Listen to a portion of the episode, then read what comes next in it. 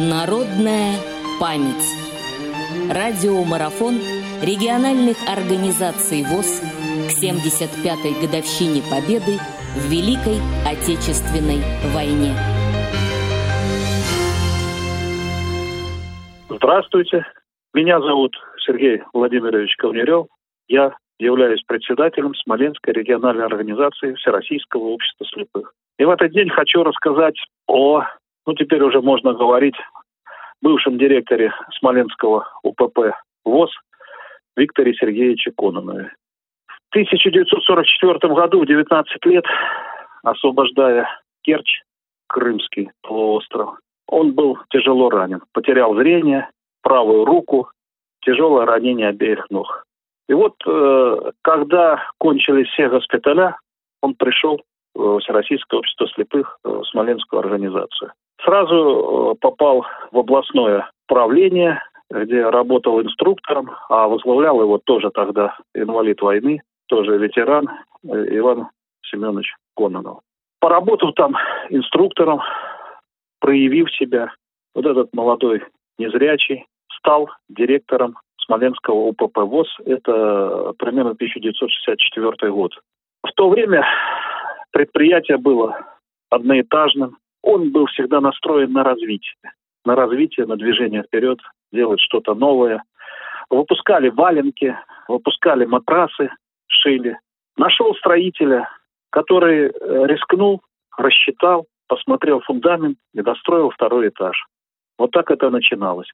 Внизу стояла огромная чесальная машина, которая вот подготавливала шерсть для валенок. Построили второй этаж, и тут же появился новый профиль. Стали делать транспортеры для сельского хозяйства. Стали э, шить одеяло дополнительно. Но э, жизнь двигалась вперед. Виктор Сергеевич не мог спокойно, спокойно оставаться на одном достигнутом стал искать другие профиля, и прошло немного времени, это конец 60-х где-то, появились это электропатрон и пускорегулирующий аппарат для ламп дневного освещения. Я помню, как он мне рассказывал, что пускорегулирующий аппарат был освоен буквально за пару-тройку месяцев. То есть летом было принято решение, это июнь-июль месяц. А он рассказывал мне, что в ноябре этого же года. Они уже выпустили первый аппарат. А если представить, какой объем работ был сделан, то э, только э, всяких химикатов и комплектующих было более 50 наименований.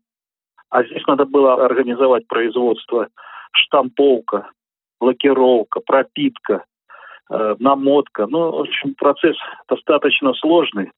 И э, его воля его стремление делать, вот решило все эти вопросы. О нем рассказывали, да и я застал, когда он работал, что он был человек такой очень настойчивый, невзирая ни на чины, ни на что.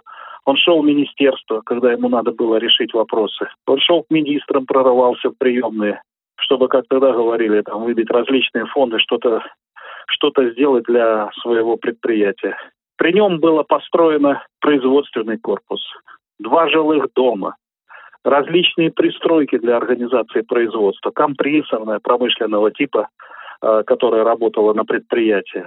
Вот так этот человек работал.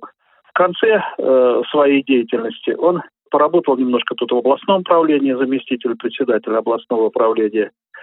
И постоянно до последних своих дней он был активен.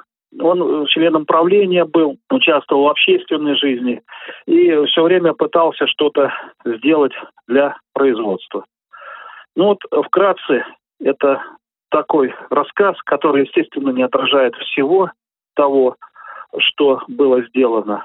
Вот. И в конце я хочу вас всех поздравить с наступающим великим праздником 75-летия со Дня Победы, пожелать вам здоровья, добра и помнить о наших ветеранах таких и равняться на них. Народная память. Специальный проект «Радио ВОЗ» к 75-летию Великой Победы.